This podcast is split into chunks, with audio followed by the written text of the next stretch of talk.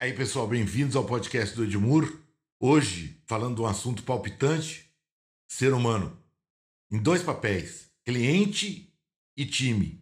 O ser humano, na verdade, a gente descobriu o século passado, é uma piada que eu faço, que não sei se tem mais graça ou não, que cliente é gente, funcionário também. Então, os dois são regidos pelo comportamento do ser humano. Se a gente quer estar mais próximo desses caras, se a gente quer que eles estejam mais próximos da gente, se a gente quer manter um relacionamento por muito tempo, nós temos que entender como é que esse ser humano se comporta, que atitudes ele tem e como a gente se planeja para, dentro dessas atitudes que ele tenha, satisfazer dignamente as necessidades e desejos que ele tenha.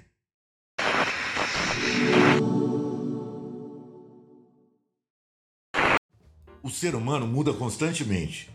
Talvez a versão que a gente vai dar aqui sobre atitudes do ser humano seja a 7.0 só nesse século Algumas delas são imutáveis, mas algumas delas mudam dependendo do meio ambiente, dependendo do lugar onde o ser humano está. Eu queria só dizer para vocês que o mais importante de tudo é que esse ser humano que a gente vai descrever aqui e as atitudes que ele tem não tem nada a ver com gênero, idade, classe social e etnia. Elas pertencem a todos os seres humanos. Então, se a gente considerar que um cliente nosso ou um cara do nosso time pratica isso que a gente está dizendo aqui, nós vamos poder nos planejar muito melhor para nos conectarmos por mais tempo e com mais qualidade com esse camarada. O ser humano sente e pensa. Ele sente com olfato, audição, paladar, tato e visão. E ele pensa com algumas inteligências. Eu vou falar o nome do cara aqui bem explicitamente. Howard Gardner, de Harvard, que descobriu que o ser humano tem inteligências múltiplas. Não é só inteligência lógica, como se pensava há muito tempo. Há várias outras inteligências pelas quais o ser humano se conecta e que ele manifesta na sua vida plena, tá certo? Se ele conseguir, na verdade, achar uma vocação que tem a ver com as inteligências que ele tem, ele vai ser muito mais bem sucedido e muito mais feliz. A primeira inteligência é a lógica que todo mundo conhece do cara que faz conta, do cara que pensa racionalmente. A segunda inteligência é a linguística. A inteligência linguística é daquele cara que mais gosta de ler, ouvir e eventualmente falar do que fazer conta. A terceira inteligência é a inteligência espacial, aquele cara que percebe o ambiente de uma maneira muito clara na primeira olhada. É habilidade de poucos, mas quem é, por exemplo, arquiteto, exerce essa inteligência. Outra inteligência importante é a musical, que é uma inteligência que fala de quem gosta ou sabe música, mas também de quem precisa de repetição para aprender. A inteligência musical tem a ver com estribilho. Pensa que muitas vezes o ser humano só aprende depois que ele ouve várias vezes o mesmo assunto.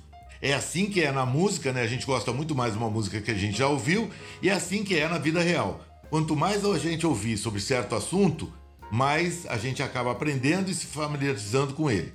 É assim que pensa o inteligente musical. Depois da inteligência musical, aparece uma inteligência que é a inteligência natural. É aquele cara que pega, ele entra na loja e pega em todas as roupas para sentir textura, para sentir é, conforto ou não na textura, inteligência natural. O inteligente corporal é um cara que normalmente não para, não para. Ele fica andando para um lado e para o outro.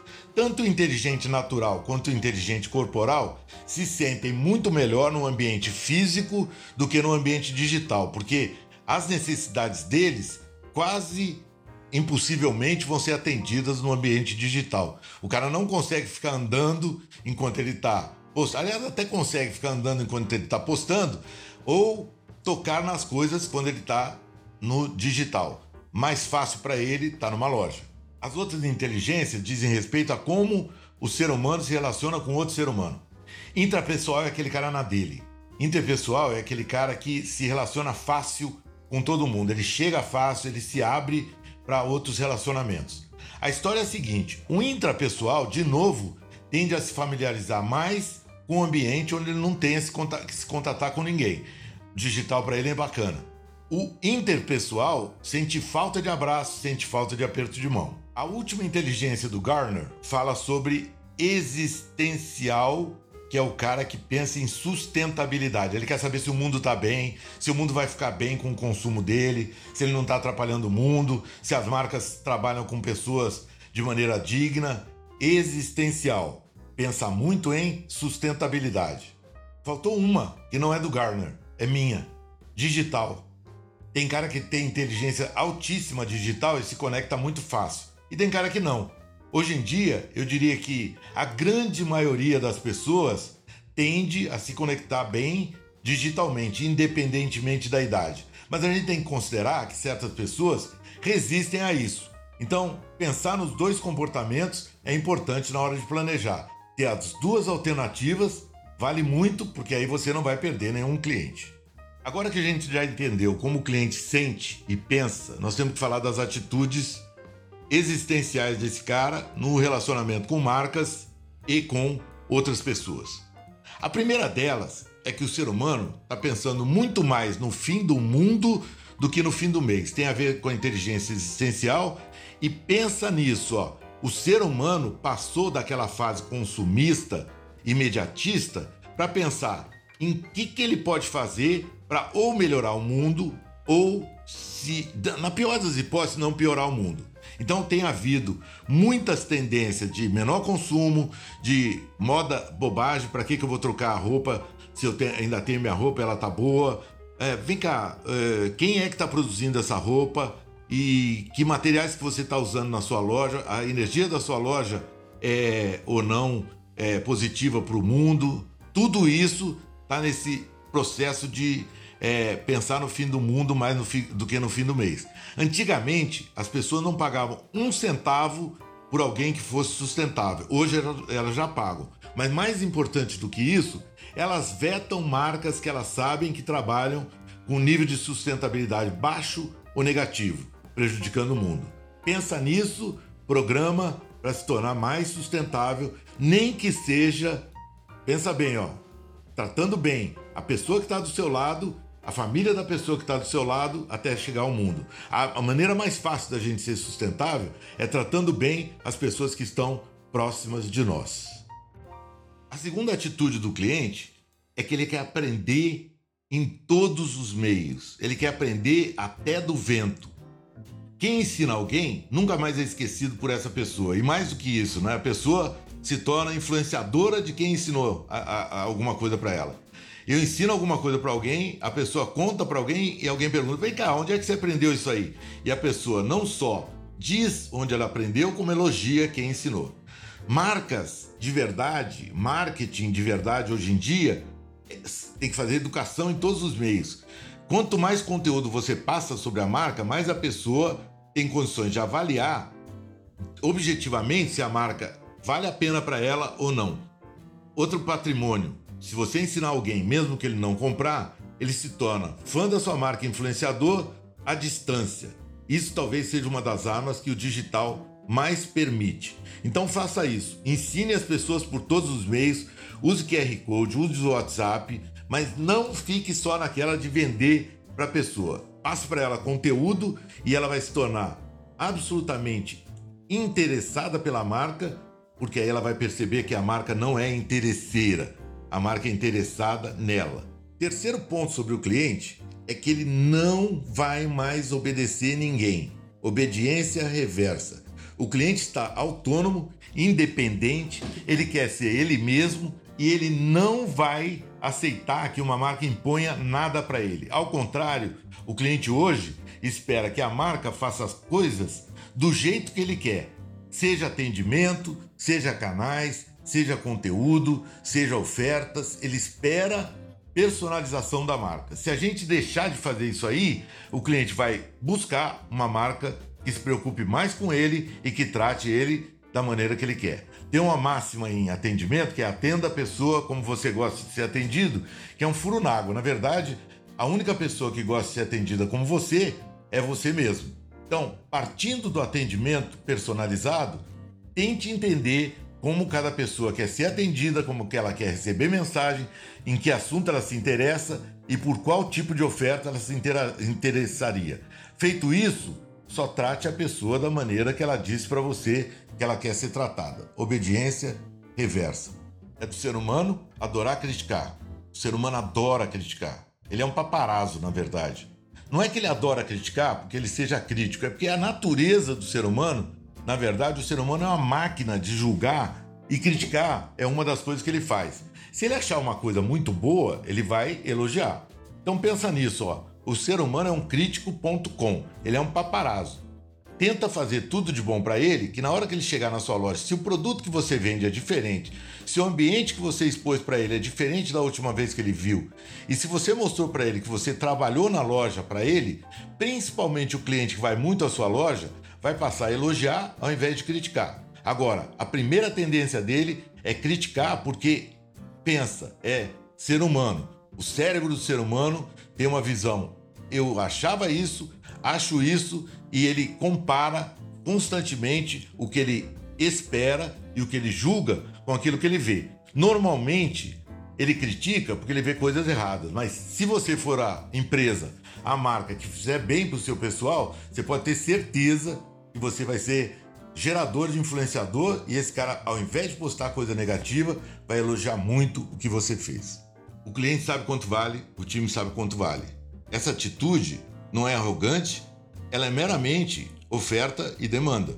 Tem muita oferta de emprego para pessoas muito boas. Tem muita oferta de produto para clientes maravilhosos. O que a gente tem que pensar é que eu quero conquistar esses clientes maravilhosos que eventualmente se acham, mas eles têm o direito de se achar, porque eles são muito bons. Então o que, que eu tenho que fazer? Para o cliente não esquecer de conhecer o cliente e entender como ele gosta de ser atendido ao invés de atender ele genericamente. Ter produtos diferenciados para ele, comprar produtos para ele e, eventualmente, de novo, tem que falar na personalização que é importante.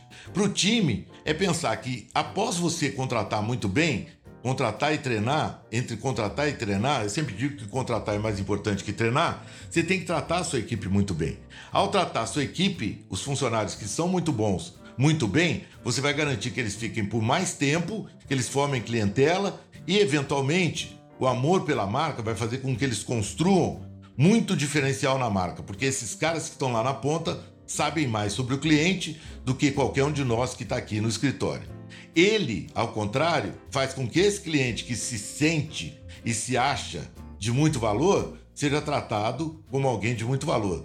Mas eu não consigo que ele faça isso se ele ficar pouco tempo na marca. Eu quero muito tempo do time na marca e muito tempo do cliente na marca. Começa pelo time e vai para o cliente. Lembra, tem muita gente querendo conquistar aquilo que a gente já conquistou. Os que não são muito bons, a gente pode até deixar aí, mas priorizem cliente e time que são muito bons e façam tudo para que eles se sintam o que eles acham que são e na verdade eles são muito bons. Os clientes estão conectados 24 por 7. O time também. Todo mundo hoje em dia quer ouvir o que alguém que eles admiram tem a dizer. Se eles admirarem sua marca, eles vão ficar atentos o tempo todo. Só que tem um detalhe: a maior utilidade de estar próximo desses caras não é o que você fala para eles. Claro que o que você fala para eles é muito importante, mas se você se dedicar, vamos dizer assim, ó, 20 a 30% do tempo, ao invés de falar, ouvir o que esses caras têm a dizer, a sua marca vai gerar uma confiança neles que nenhuma outra marca gera, porque muito poucas marcas se dedicam a ouvir o cliente, ouvir o time. Eu aprendi na vida que a gente aprende muito mais ouvindo o cliente e ouvindo principalmente a equipe do que fazendo qualquer tipo de pesquisa, fazendo qualquer tipo de inovação sem que eles tenham dito por onde é o caminho da inovação. Se eu fosse você, não deixaria de, ok, falar, passar conteúdo para eles, mas principalmente ouvir o que esses caras têm a dizer. É impressionante o que muda a sua marca a partir daí. Falando em ouvir, tem uns camaradas que falam com a gente assim, como se eles fossem mais conhecedores da nossa marca do que a gente. Eu chamo esses caras de fãs especialistas. Os fãs especialistas, realmente, se a gente pensar bem, eles são tão próximos do que a gente vende, do que a gente faz, que eles têm uma visão absolutamente precisa do que precisa melhorar na nossa marca e do que a gente deveria fazer que a gente nem pensou em fazer. Os fãs especialistas podem se tornar um conselho ou uma curadoria ou sei lá o que de melhoria da nossa marca. Não resistam a eles. Tem funcionário que às vezes se sente agredido por esses caras porque eles tentam mostrar que sabem mais do que os funcionários. Minha mulher tinha uma loja de pet e às vezes chegavam alguns caras, especialistas, clientes, em aquário de água salgada, que sabiam muito, mas muito sobre aquário de água salgada. Sabiam, na verdade, muito mais do que nós e o nosso pessoal. O que, que a gente fazia? Aprendia com eles. Machado de Assis já dizia, né? Se você troca pão, você fica com pão. Se você troca ideia, fica com duas. Esses caras, de graça, sejam eles funcionários ou clientes, dão a vocês ideias maravilhosas sobre melhoria do seu negócio, sem cobrar nada, de graça. Então, economizem dinheiro de pesquisa formal, falem com o pessoal que trabalha com vocês todo dia. Uma ligação para um cara do time, uma ligação para o cara do cliente. E se ele for esse fã especialista, eu sugiro a vocês que façam um, uma reunião com eles periodicamente para ouvir o que eles têm a dizer. Quem sabe eles ainda não conseguiram falar a verdade deles. Quando você faz essa reunião, você vai conseguir riqueza de informação e muita melhoria para o seu negócio. Lembra, a custo zero. Então tá aí. Agora a gente sabe como o cliente sente, o que, que ele pensa e como ele age. Se você trabalhar essas coisas que a gente falou nesse podcast, eu garanto para vocês que a vida de vocês vai ficar mais fácil, vocês vão gerar muito mais torcida a favor do time e do cliente. E uma coisa importante, a fluidez com a qual o seu negócio vai inovar vai ser sempre no caminho melhor. A inovação tem um caminho muito vasto para ser percorrido. Quando você faz essas coisas que a gente recomendou, você vai estar se direcionando para aquilo que é o melhor caminho do sucesso para sua marca. Não é fácil achar, às vezes a gente erra, bobagem, tenta. E cada inovação que você fizer, lembra que você não precisa fazer na empresa inteira. Tem um amigo meu que fala que a gente tem que prototipar. Você faz em algum lugar, testa se ficou bom. Se ficou bom, você pode levar para outros lugares. Se não ficou bom, você simplesmente para de fazer. Não se porte como empresa gigante que quando quer mudar, muda tudo. Se porte como empresa startup novinha que prototipa, que faz o, o valor mínimo de produto e que testa. Se testar e der certo, que bom. Se testar e não der certo, você simplesmente para de fazer. O que você não pode é deixar de lado essas atitudes das quais o cliente é, quer que a gente cuide e, principalmente, a partir delas, inovar todo santo dia. O cliente espera isso e o time espera isso. Não se esqueçam. E daqui a pouco a gente está com outro podcast aqui para dar mais dicas para vocês se tornarem cada vez mais competentes. Abraço enorme.